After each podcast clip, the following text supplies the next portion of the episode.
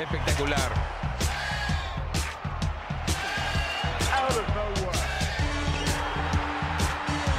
¡Lo logró! Rafa Nadal obtiene su segundo título en Australia y se convierte en el más grande. Novak Djokovic alcanza el séptimo cielo en la catedral del tenis. Bienvenidos todos a otro capítulo más de Tenis Piochas. Hoy nos da mucho gusto tener una invitada especial. Esperemos que una colaboradora frecuente del podcast. Se está conectando desde México. A Lalo lo seguimos teniendo en Qatar, cubriendo parte del Mundial, por también en México. Yo lo saludo desde Nueva York.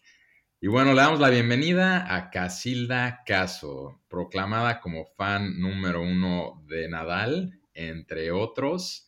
Y está aquí específicamente para platicarnos de los que algunos consideran el mejor de la historia y específicamente también de lo que fue el Tennis Fest en la Ciudad de México el jueves pasado. Casilda, Lalo, Jor, ¿cómo están? Todo bien, Hola. gracias. Muy bien, Pues gracias. Vamos a arrancar directamente con Casila. Casila, uno, primero que nada, gracias por la hora. Sabemos que esto es como ir a una clase de siete en la Ibero, ¿no? Pero pues, como sabes, todos aquí traen agenda, estamos en distintos lugares. Entonces, pues, antes que nada, muchas gracias por estar aquí. Muchas gracias por por fin invitarme al podcast más difícil de, de llegar a, a ser una invitada. Llevo rogándoles como un año, pero bueno, por fin, qué gusto estar ¿Cómo lo lograste? Esa es, esa es la pregunta. ¿Cómo lograste que Jor te diera el sí? Sin duda fui con el, el rival más débil. Estuve mandando mensajes, le estuve mandando boletos para el Tennis Fest, le mandé ahí también un par de transferencias, pero pues, Solo billeteándolo. Es- ese, ese es el camino. Se te acomodó bien, Gracias, ¿no? Jorge. Gracias, Jorge. Se te acomodó que al contrario. Para lo que nos escuchan, sabemos que las reglas siempre hemos sido transparentes. Es si se quiere venir, se tiene que tener un tema preparado. Y bueno, pues tú nos buscaste con la posibilidad de cubrir el Tennis Fest y venir también a hablar de no nada más el evento, pero de Nadal. Entonces, bien hecho y pues bienvenida. Muchas gracias, muchas gracias. Oye, Oye, arráncate, Jor. gracias, gracias. Pues primero que nada, Cas, gracias igual por venir y platícanos un poco del, del Tennis Fest, ¿no? Para la gente que no sabe, hicieron una gira Casper Rudy Nadal en toda Latinoamérica y acabaron en México, ¿no? El día jueves se presentaron en la Plaza de Toros y pues platícanos, Cas, qué tal estuvo, cuánta gente Bien. había, etcétera. ¿Tú bueno o no? Pues sí, fue, fue en la Plaza de México de, de Toros y bueno, para empezar fue la primera vez de Rafael Nadal en la Ciudad de México. Entonces, eso obviamente fue un evento increíble para todos los que somos fanáticos de Nadal. Habían alrededor de 30 mil personas, fue un evento, la verdad, bastante bien organizado, habían puestos de comida, habían bares. Cuando acabó hubo un concierto de Maui Ricky, que Lalo, sé que son tus favoritos. Muy ¿Te la bueno. Yo, yo sí hubiera ido por eso, la neta. Claro, ¿no? Y se armó la fiesta ahí, entonces sin duda te lo hubieras pasado bien.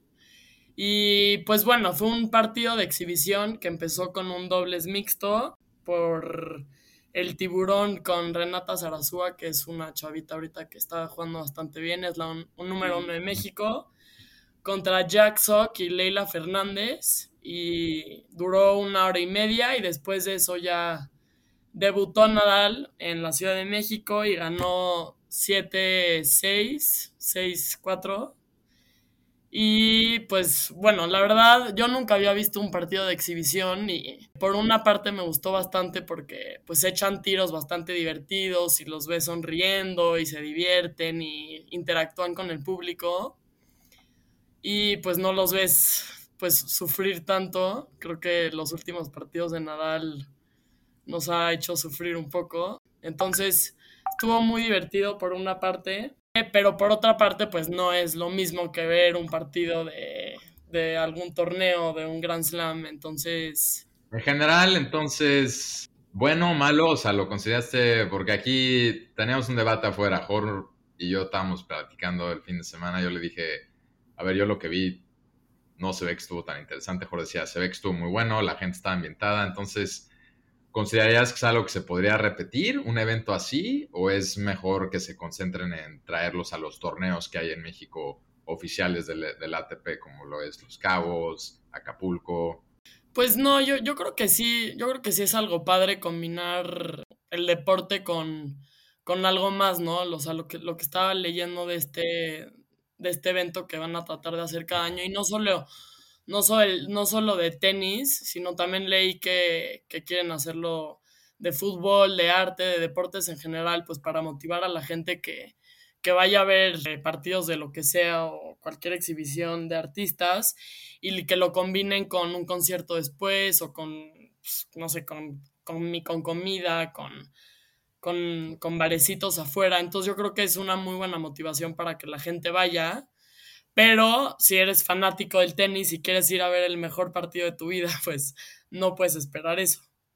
Entonces, que tienes que ir con la mentalidad de, a ver, es un jueves, me voy a tomar una cerveza, después me voy a, comer unos tacos y voy a ver al mejor jugador de tenis de la historia. Ve la sonrisa de Lalo. Y de ahí me voy a ir a mi casa con una Deja, sonrisa. deja que acabe y ahorita se la quitamos. Dijo una chela y Lalo ya levantó la mano aquí. Ah, o sea, no había licor de verdad. Claro que había licor de verdad, había de todo. Lalo. Depende de No, dónde a estés. ver, Lalo. yo también, o sea, creo que es, es un buen evento como para la gente tener la oportunidad de ver a, a Nadal, que pues tiene fans en todo el mundo. La Ciudad de México siempre ha sido una gran sede para hacer eventos de todo tipo, deportivos, culturales, lo que sea. Qué mejor que hacerlo en la Plaza de Toros, donde ya jugó Federer con Zverev hace un par de años y rompieron el récord de asistencia en un partido de tenis. Pero sí escuché que no fue de lo mejor. O sea, primero que nada, obviamente el nivel, pero eso se entiende porque pues, es exhibición y solo van a tirar unas bolas y a divertirse. Pero escuché que sí, que no fue lo más exitoso como se pensaba, que no se acabó de vender al 100% y al final regalaron muchos boletos, que hubo ahí un poco de problemas, sobre todo la relación de Nadal con Mextenis, porque este evento lo organizó Sordo Madaleno, que son los de la Plaza de Toros, y se saltaron a Mextenis, fueron directo a buscar a Nadal y negociaron directo, entonces ahí se rompió la relación que traía Mextenis con Nadal para el abierto, ya no va a ir este año y demás, pero, pero bueno, ya esos eventos cada vez se ven más seguido, vimos el de Kirgos también hace un par de semanas, y, qué bueno que la pasaste bien, Cas, es difícil obviamente superar lo que, lo que hizo Federer hace un par de años, porque pues no es lo mismo que Nadal, como ya lo hemos dicho aquí, pero qué bueno que lo pudiste ver y seguramente ya me imagino cómo estaba el mame en, en esa plaza. Obviamente todos van a echarse sus cubas, a ver quién está, a salir en el club joven y en el quién, y, A saludarse. y, y a subir el Instagram, ¿no? Porque si no, no cuenta. Claro, claro. Sí, pero sí se veía que había gente. Digo, al principio empezaste a subir stories y se veía vacía la plaza. Sí. Y por lo que nos decías como antes de grabar, que ya cuando empezó el de Nadal, todos los de seguridad movieron a, a la gente hasta arriba para adelante, ¿no?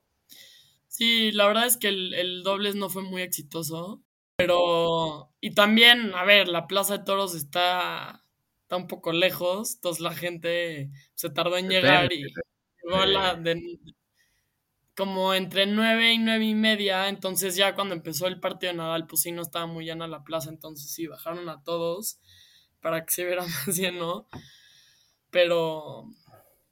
Oye, sí. y Oye. solo por curiosidad, ¿cuánto costaba un boleto? Aprox. Desde 400 pesos, los más baratos. Yo chequé ese día y el más barato estaba en 400, 500 pesos y el más Ga- caro en Super Gallola. en 18 mil pesos. O sea, tú lo compraste el mismo día, de, el mismo día que fue el partido. O sea, a mí me invitó Nadal, pero Ah, Claro, claro. me A invité ver, a ver cuánto no. costaba. No esperaría menos que tuvieras esos courtside eventos así. Claro. Y pregunta, así, la- la- para los demás que estaban ahí, o sea, la gente en general también aprecia a Rude, o sea, sabían quién era, ¿no? El año que tuvo, o todo giró alrededor de Nadal, o si hubo también un aprecio a, los demás, porque pues los que platicas que fueron, digo, Rudo obviamente no, pero Soc, Laila Fernández, el Tiburón, Renata y todos, también se, se les apreció o era casi que el evento de Nadal y amigos. Pues no, la verdad, la verdad es que sí era un evento de Nadal y amigos, pero pues, ¿qué más vas a esperar? No mames, los 30 mil que fueron eran, según yo, para ver a Ruth. Era puro acarreado, güey.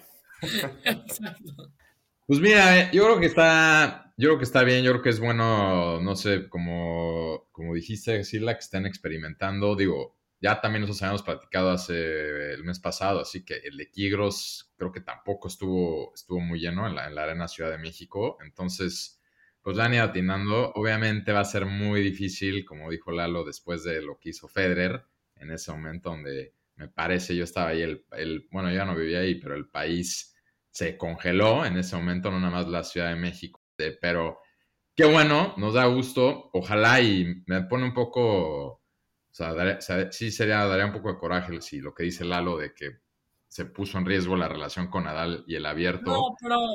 lo tendría que venir a defender. ¿Tú crees que sea por eso? Yo creo que más bien está... No sé, creo que... Quiere descansar y agarrar pilas para ganar Roland Garros. Es un buen segue al que queríamos entrar, ¿no? Y es un poquito empezar a platicar de... Ahorita ya pues, la temporada está en off-season, hay jugadores que se ponen a entrenar, hay otros que hacen este tipo de tours, ¿no? Nadal, históricamente, y sobre todo en los últimos años, pues ha empezado siempre el año muy bien, ¿no? Como que ah, el Australian Open por fin lo volvió a ganar el año pasado, pero siempre era como que de esos retos que tenía en la mente ganarlo más de una vez, ya lo logró, pero el año pasado arrancó y lo platicamos el año pasado con una super racha donde no perdió hasta la final de Indian Wells, incluyendo ganar camino el abierto. ¿no? Entonces, pues, ahora que lo viste y todo, nos da curiosidad, primero que nada, escuchar cómo estás viendo su 2023. No, y creo que cómo viste también su 2022, ¿no? Sí, ¿cómo viste su 2022 primero? Yo creo, digo, no, no he visto los stats y así, pero podría casi firmar que debió haber sido su mejor inicio de una temporada en su carrera. Fue sin duda el, mejor inicio de su carrera. Y aparte, siento que nadie, siento que nadie como que se lo esperaba, ¿no? Justo, o sea, a ver, llevaba, estaba saliendo de una lesión del pie bestial. O sea, yo creo que casi todos pensamos que hasta se iba a retirar y de repente regresa con un comeback épico y tiene casi casi que el mejor inicio de su carrera. Entonces, a ver, mm, yo creo que era evidente que no iba a poder seguir, o sea, no iba a aguantar ese ritmo durante todo el año, pero pues a ver, ganó Australian Open, ganó Roland Garros, creo que para sus tiernos 37 años no está nada mal. Y yo lo que pienso el próximo año es, creo que sí se va a reservar un poquito más, creo que ya, a ver, jugará los, los Masters y y obviamente los Grand Slams, pero pues yo creo que sí vamos a ver un Nadal un poco más reservado y pues más cuidadoso y pues hacer changuitos que no, no se haga el chistoso y anuncie su retirada en, el 2023. Sí, y aparte también ya... El mínimo sea en un Grand Slam, no como Federer, que va y se retira ahí en el Tennis Fest versión... No, no, se retiró en su propio torneo. Se retira, como Federer que se retiró junto a los brazos de Nadal y Djokovic. No, no, por favor no menospreciemos ese, ese retiro. no nos toques ese vals. Probablemente el logro más cabrón de Nadal de su carrera es llegar a estar en la misma cancha el día que se retira Federer, ¿no? Sí, sí estuvo bastante épico, pero yo de la retirada de Nadal sí me esperaría así, final de Roland Garros o sea, gana Roland Garros y se retira. Ya lo, estamos, poniendo en la final de Roland Garros. Claro. No, a ver, eso no cabe duda que, te va a llegar y lo va a ganar. Antes, antes del 23, nada más para cerrar su 22, y también posiblemente tiene que ver con el tenis festivo. Es difícil porque es una exhibición, pero a ver, objetivamente cerró el año, así como dijiste, después de Roland Garros, todo, cerró el año bastante mal, ¿no? Como lastimado. Bueno, nosotros aquí también platicamos que se apreció mucho lo que hizo de ir al Labor Cup porque cerró el año mal, ¿no? Pero también tuvo un hijo al mismo tiempo, es como, pero bueno, otra vez. Creo que tú eres la madrina, ¿no, Cas? ¿Eu? Tú eres la madrina del, del hijo. Pensé que les estás faltando. Espérate, espérate. No, dije madrina, dije madrina, tranquilo. De, de, su temporada de 2022, o sea, yo creo, seguramente el güey tenía sus objetivos del año y seguramente cumplió todos, güey. O sea, él hubiera firmado feliz ganar dos Grand Slams y regresar al número uno un rato y todo lo que logró, güey. Y acabar como dos. Va a acabar como dos, ¿no? Sí, sí, sí. Se acabó como Oye, dos. not bad.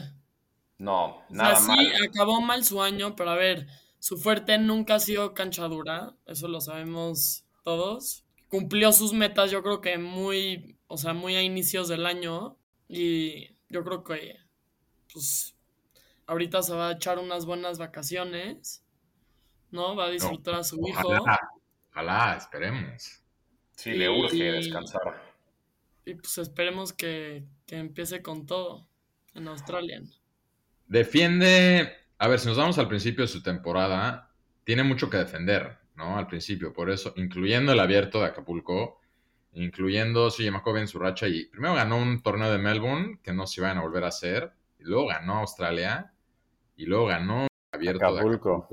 Luego llegó hasta la final de Indian Wells que perdió contra Fritz. Entonces, una racha Sí. bastante agresiva en muchos puntos que defender, empezando. No sé cómo ves ese inicio. Australia, Australia sin Djokovic, ¿no? También es, es importante recalcar eso. Eh, ¿Lo va a jugar Djokovic este Sí, año? o sea, me refiero a que el 2022 no jugó Djokovic, pero Sí. ya, ya lo, dejar, lo van a dejar jugar 2023. Entonces ahí va a ser un, un test duro para Nadal, ¿no? A ver, pero yo creo que en cuanto a los puntos que defender, yo creo que eso sí ya. O sea, no creo que, que le importe mucho a Nadal. O sea, ser el número uno, ser el cuatro, ser el seis, o sea. Sí, Yo de acuerdo con eso. Con que siga y con que gane Roland Garros y con que gane Indian Wells o, o algún otro ATP 1000. No sé, yo creo que los rankings para, para, para él, o sea, ya, ya, ya no es su prioridad número uno. Yo creo que, uno, no lastimarse. Dos, Uy, pues tener uy, buenos no. resultados. El no lastimarse va a durar eh, un mes con, porque pues ya ahí es, es duro, pero sí, creo que los 22 Grand Slams, ¿no? Mantener el liderato, ¿tú crees que le importe? O sea, saber que Claro, Djokovic... güey. 100%. no, le importa entonces mantener ese liderato en Grand Slams. sí. Sí, yo creo que probablemente sea su prioridad máxima ahorita. O sea, lo pregunto porque entre los tres, entre Nadal, Federer y Djokovic, el único que abiertamente siempre ha dicho que quiere tener los más Grand Slams entre los tres es Djokovic, ¿no? Él siempre como que abiertamente lleva ya dos, tres años diciendo como que es lo que más le importa. Creo que Nadal y Federer siempre eran un poquito más humildes.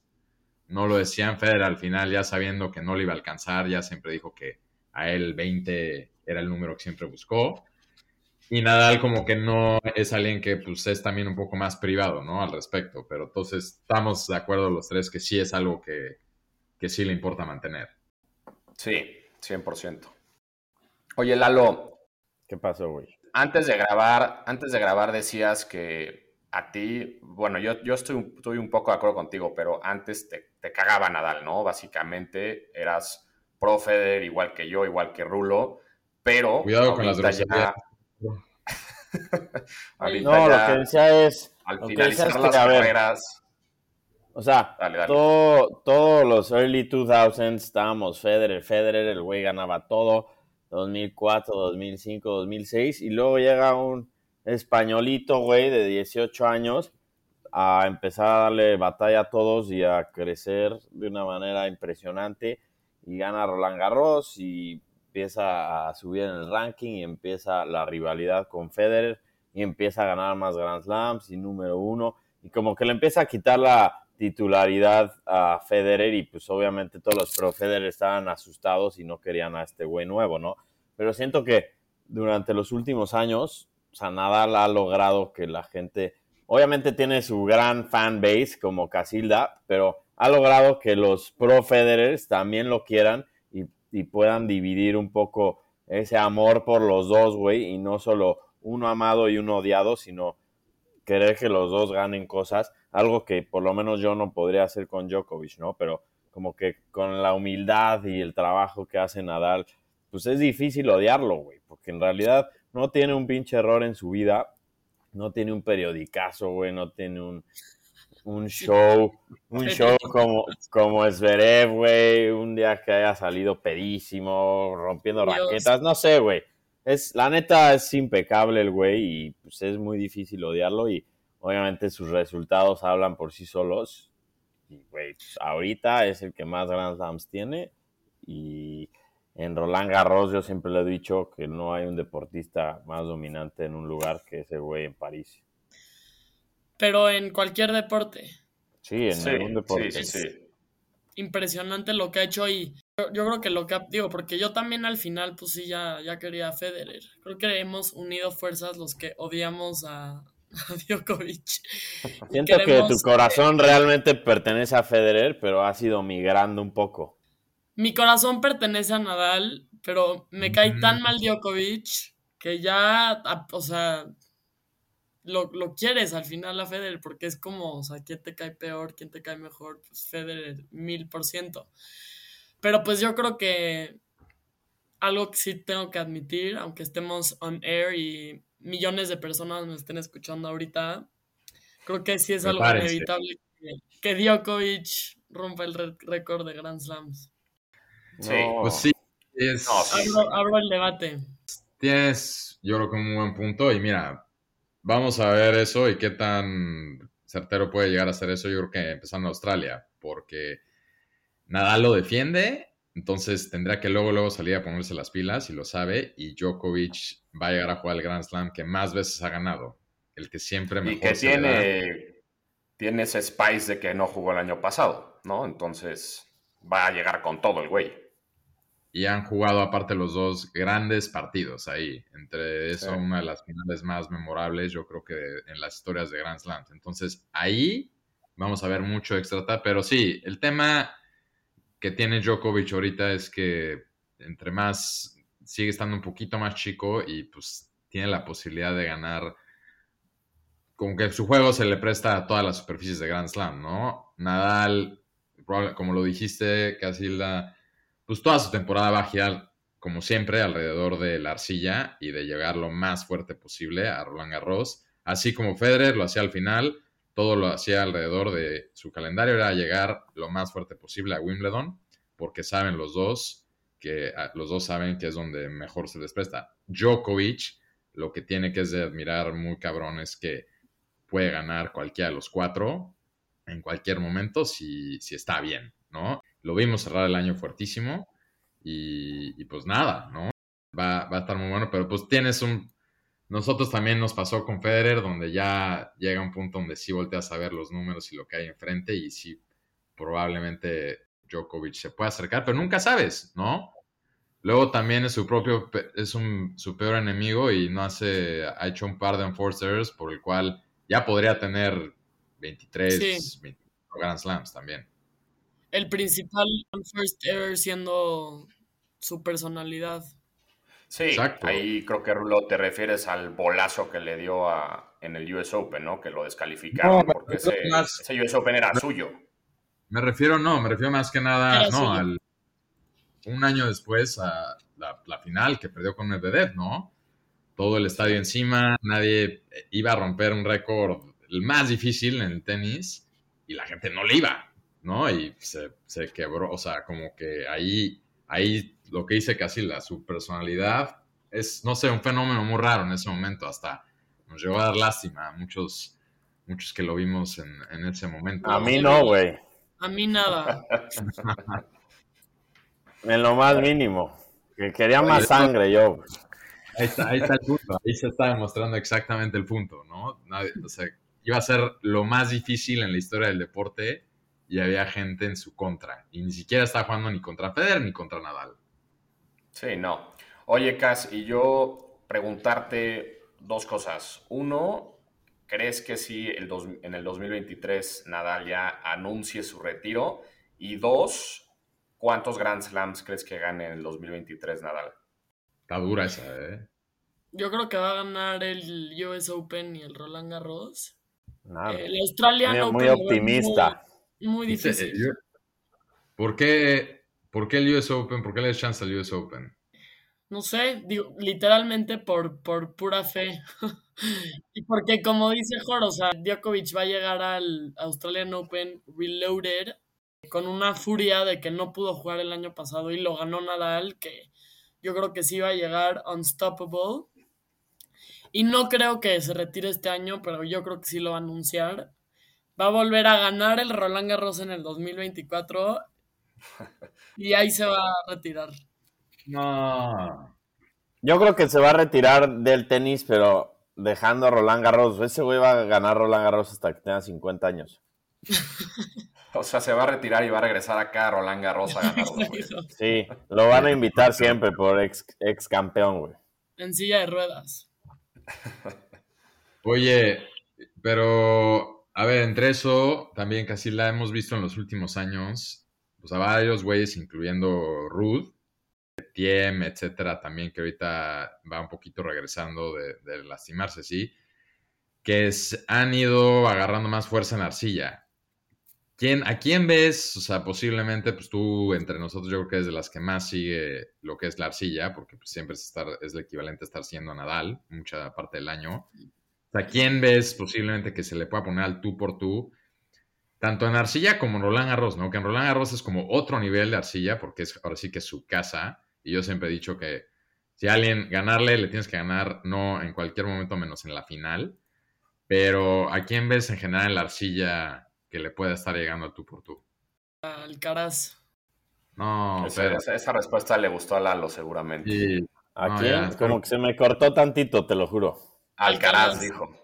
que si lo Ah, repites. claro, güey. Pues Claro, cabrón. O sea, Nadal está listo para pasarle la batuta al Alcaraz y todo el mundo lo sabe, güey. Todo el mundo lo sabe. Le debería aprender que no se, que no se force tanto a, a entrar a todos los torneos, porque vimos que Alcaraz también al final, o sea, el güey está lesionado. Entonces, creo que también eso debería ser una lección para Alcaraz, ¿no? Sí, perdón, Rulo, no iba a decir Tsitsipas porque ya sabemos todos cómo acaba ese güey. No, siempre. no, no. A ver, a ver. Ya, sé hay que querías mencionarlo. eso, pero no te voy a No hay- dar la satisfacción. No hay, que per- no hay que perder el tiempo en eso, por favor. Más, más como Djokovic que juega todas las superficies, pero bueno, sigamos. ¿Sabes qué me da un poco de coraje y, y como que le falta, o sea, al final le falta a Nadal. Ha ganado todo el güey. Tiene dos Golden Slams, o sea, ya ganó dos veces todos los Grand Slams, ya ganó medalla de oro, ya ganó Copa Davis, ya número uno, ha ganado prácticamente todos los Masters. Tiene los más Grand Slams que nadie. ¿Y por qué chingados nunca ha ganado el ATP Finals? ¿Y por qué no lo busca tanto? O sea, al final sí es un hoyo en su carrera para mi gusto. Sí, como que le vale madres, ¿no? Ese torneo.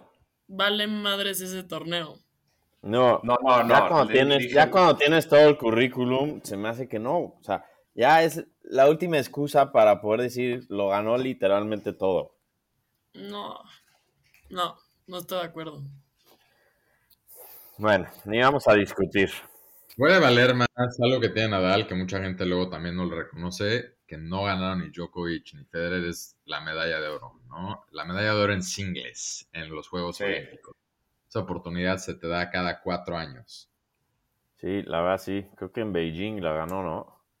En Beijing la ganó, sí. Entonces, eso tampoco se lo podemos perder, ¿no? Pero entonces Casilla no se va a retirar en el 2023, ¿o sí? Esto es así. No. seco. No se retira, se aguanta todo el año, pero lo anuncia. Sí, Uy. a finales Ay, de este año. Lo anuncia, lo anuncia y se retira en la Plaza de Toros México en el 2024. Exacto, en el tenis. Contra, contra Santi González. Contra Rodrigo Pacheco. No, mames, estaría lamentable, pero Pero bueno, o sea, respeto eso. yo no creo que se retire el siguiente año, la verdad. ¿No crees? Yo creo que sí. Yo también creo que sí. ¿Cómo no, Lalo? El, el, episodio pasado dijiste bold statement, Nadal se retira el año que entra. Sí, pero ya, ya no, güey. Ya lo pensé bien y creo que no. Ya te convenció Casilla. Sí, la neta un poquito. Ya ves, Lalo, tú invítame aquí al podcast y van a salir cosas buenas de Nadal. aquí el que manda es Jor. Tú escríbele a él. Yo estoy a sus órdenes. Oye, no, pues, pues muchísimas gracias, Cas, por venir. Un placer tenerte por acá y platicar de, de Nadal y del Tennis Fest. Y pues esperemos tenerte pronto. Cuando Nadal anuncie su retiro, seguramente te invitaremos. O antes. O antes, para cuando. Lalo va a ser en el 2050. Exacto. Te vamos a invitar para ver justo al principio de temporada, ¿no? Para ver qué tal defiende y cómo arranca, porque pues nos gusta saber al principio de temporada cómo se van a ver tanto él, Djokovic, y quiénes van a ser los potenciales que puedan pararlos, ¿no? En lo que va a ser un año muy interesante de mucha transición en el 2023, ¿no? Va a estar muy bueno el próximo año. Muchas, a ver cómo evolucionan los, los niñitos y a ver quién se concreta. Exacto. Como el next GOAT, que bueno, imposible, pero el, el next. ¿Cómo que next? O sea, ya está ahí, ya está ahí de número uno, ya tiene un Grand Slam, tiene 19, ya está. Hoy, hoy le gustó a Lalo de hablar de Alcaraz, porque él luego nos habla de Kirios, que él va a ser el número uno y así. O sea, hoy, hoy fue Alcaraz. A ver, güey, si quieres hablar de Kirgos, o sea, el único partido que no pudo jugar Nadal fue una semifinal contra Kirgos en Pasto. ¿Por qué? Porque le dio culo, güey. Esos saques de Kirgos. Ya empezó el amarillismo aquí, ya, ya no está en Qatar. Oye, a Kirgos no me lo toquen, güey, ya lo saben. Casila también, pues recalcar las gracias por el Tennis Fest, ¿no? La cobertura que hiciste, el estar ahí y todo, lo apreciamos, ¿no? Ya sabemos que también operas otro tipo de torneos donde esperemos también nos ayudes a, colaborar y a ir expandiendo el mundo de tenis piochas, ¿no? Claro. Y, ah, no les conté, pero le regalé una, una gorra de tenis piochas a Nadal. Me mandó una foto, luego, si ah. quieren, se las paso para su Instagram. Por favor, Jor, ahora sí saca la chequera. Ahora voy a tener que, ahora voy a tener que billetear yo. ahí se fue mi aguinaldo. pero bueno, eh, si, si, está esa foto, la, la por, favor. Bueno, Casila, pues muchas gracias, te dejamos y nos vemos pronto. Gracias a ustedes por la invitación. Hablamos pronto, bye. Un abrazo, Cas, bye. Un abrazo, bye. el séptimo cielo en la catedral del tenis.